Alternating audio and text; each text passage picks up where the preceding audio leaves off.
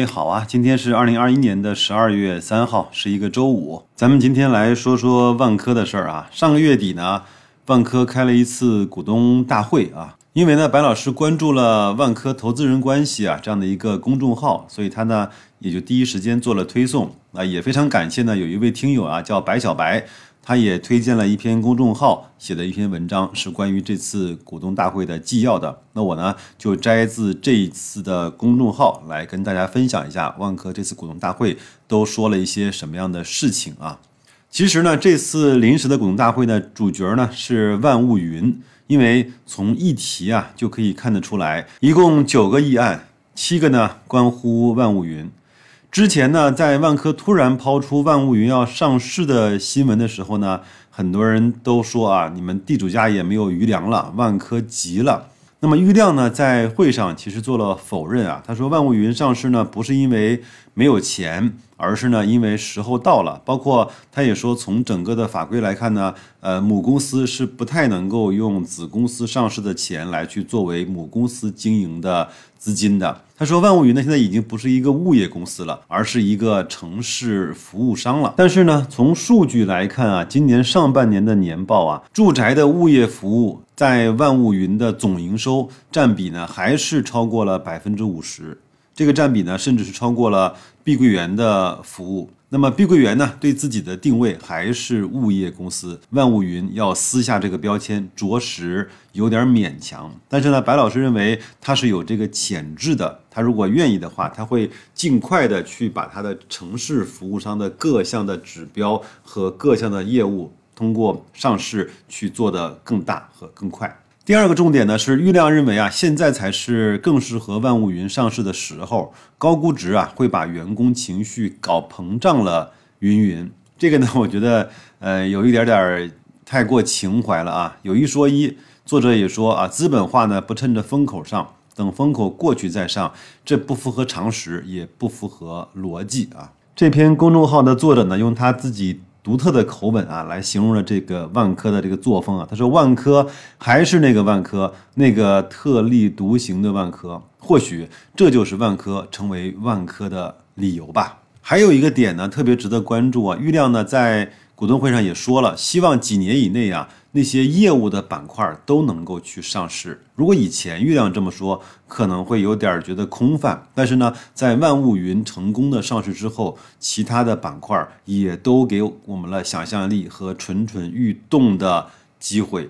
那综合多方面的信息，作者说，接下来最有可能冲刺上市的就是物流的这个部分。第二个呢，就是关于业绩啊。那今年的万科的业绩呢，也是随势而行。那行业不行呢，万科显然也不太行。前十个月呢，万科累计合同销售面积是三千二百零四万平方米，同比呢下降了百分之十一点七。合同销售金额呢是五千两百一十亿元，同比下降百分之四。这一点呢，管理层倒是也没有避讳啊。祝祝久胜呢直言，短期业绩下行不可避免。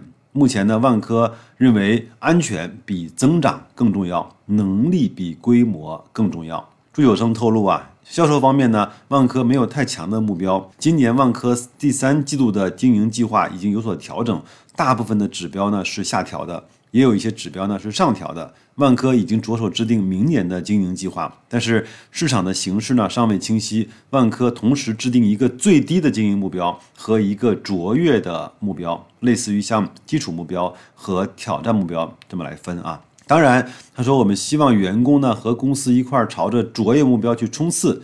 那二零二二年呢，万科的最低的经营目标比二零二一年其实是有所下调的。第三个话题也是我们非常非常关心的话题，是关于股价的话题。郁亮呢已经多次在股东会上反思过股价了。这个呢是有一位股东呢在会上提的一个问题啊，他说。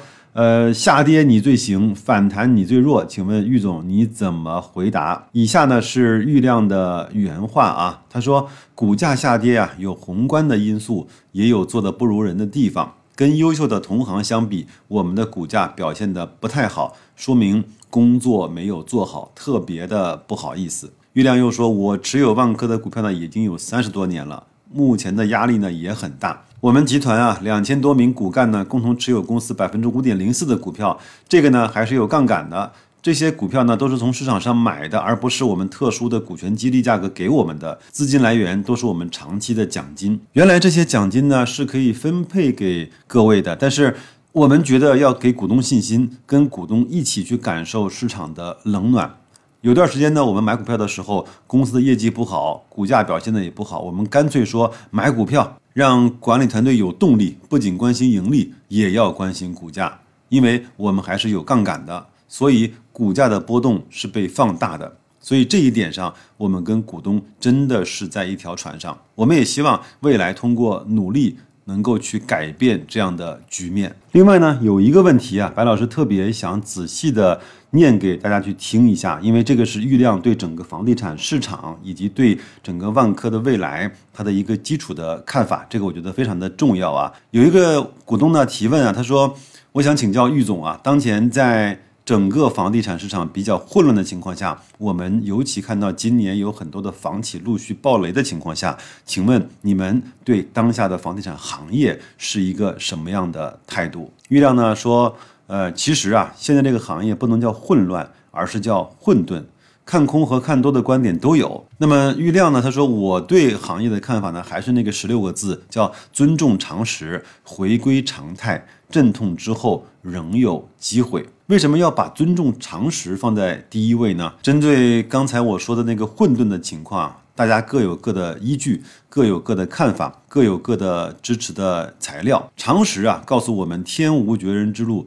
总有路可以走。天下呢，没有做得完的生意，只有没做好的生意。常识呢，告诉我们花无百日红，怎么办呢？你需要在这朵花还没有凋谢的时候呢，去种下另外一朵花。当然说起来容易，种第二朵花，或者是去找那个第二增长曲线，要做到其实真的非常的不容易，因为有水土不服的问题。但是呢，这些又是必须要做的事情，所以常识告诉我们，你做的事情是需要相信未来的，并且要去为未来播种，去下功夫。回归到常态呢？很多人以为啊，回归常态是回归到过去，有很多侥幸的心态。我觉得回归常态这个态不是过去，而是正常态。因为一路高歌的猛进不是正常态，它是在某一个阶段过了这个阶段之后呢，它就不可能再高歌的猛进下去了。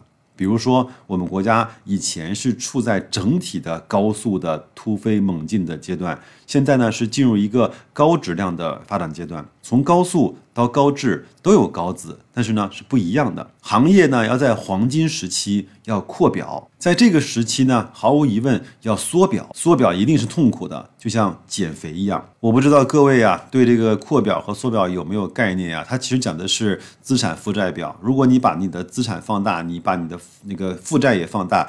这就是扩表。如果你把你的负债减小，你的总资产也会在减小，这就是缩表的过程。最近很多人可能如果经常听经济新闻的话，会看到美联储是希望整个对美国的资产负债表进行缩表，这个其实是对整个美国的经济和全球的经济是有很大的影响的。回到正常态，有春夏秋冬，要去正确应对春夏秋冬这种季节的轮换，可能。带来的就是阵痛。当我们再回到春天的时候呢，下一个春天跟上一个春天可能是不一样的，所需要的能力也是不同的，做的事儿呢也是不同的。有一个改变的是行业的民生属性、民生特点、民生特征会发挥的。很充分，民生业务呢，不只是由价格供需关系而决定的，它还得考虑老百姓、政府的需求和想法。比如说，一个城市要有未来，一定要吸引年轻人的加入，留下来才有未来。